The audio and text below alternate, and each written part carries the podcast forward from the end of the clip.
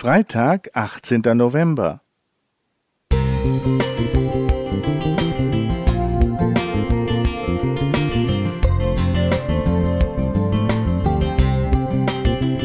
Ein kleiner Lichtblick für den Tag.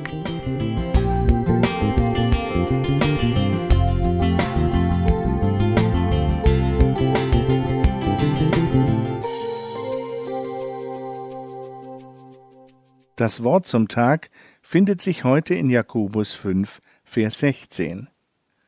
Bekennt also einander eure Sünden und betet füreinander, dass ihr gesund werdet.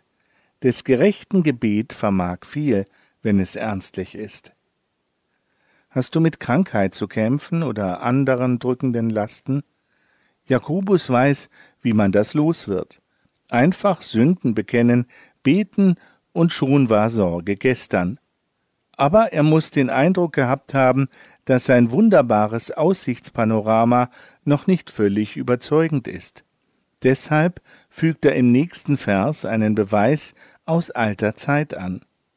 Elia war ein schwacher Mensch wie wir, und er betete ein Gebet, dass es nicht regnen sollte, und es regnete nicht auf Erden. Und er betete abermals, und der Himmel gab den Regen, und die Erde brachte ihre Frucht. So die Verse 17 bis 18. Ja, super. Mit Gebet kann man offenbar sogar die Niederschlagsmenge für den Garten regeln. Ausschalten, anschalten. Wirklich? In mir regt sich Unbehagen. So simpel? Haben dann alle vergeblich Betenden irgendwo einen Fehler gemacht? Eine Sünde nicht auf den Tisch gelegt? War ihr Gebet nicht intensiv genug? Warum hat es nicht funktioniert? Die Elia-Geschichte zeigt, warum es so gar nicht ums Funktionieren geht. Weshalb begann es nach drei Jahren Dürre wieder zu regnen?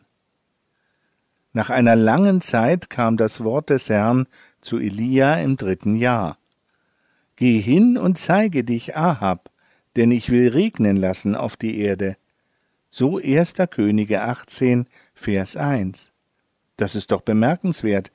Es war gar nicht der große Zampano Elia, der wusste, welches Gebet den Himmel öffnet, sondern es war Gott selbst. Jakobus hat offenbar recht. Elia war ein schwacher Mensch wie du und ich, der das Wetter genauso wenig beeinflussen konnte wie Sven Plöger. Gott selbst sagte, was er tun möchte. Nur deshalb hatte es Sinn, dass Elia um Regen betet. Hm, hat dann das Gebet um Regen oder um Heilung überhaupt einen Wert? Macht Gott es nicht ohnehin, wie er will? Erstaunlicherweise nicht. Wenn ein schwacher Mensch zum Guten einen Unterschied machen möchte, dann wird er sinnvollerweise die Nähe Gottes suchen. Herr, was willst du, dass ich tun soll? Im Gebet werden mir die Augen geöffnet für seine Wege. Ein Gerechter hört, was Gott möchte. Du wirst erleben, was Jesus zusagt. In Johannes 15, Vers 7 Wenn ihr in mir bleibt und wenn meine Worte in euch bleiben, dann könnt ihr bitten, was ihr wollt, ihr werdet es bekommen. Ein Traum, einer, der heute wahr werden kann. Ralf Schönfeld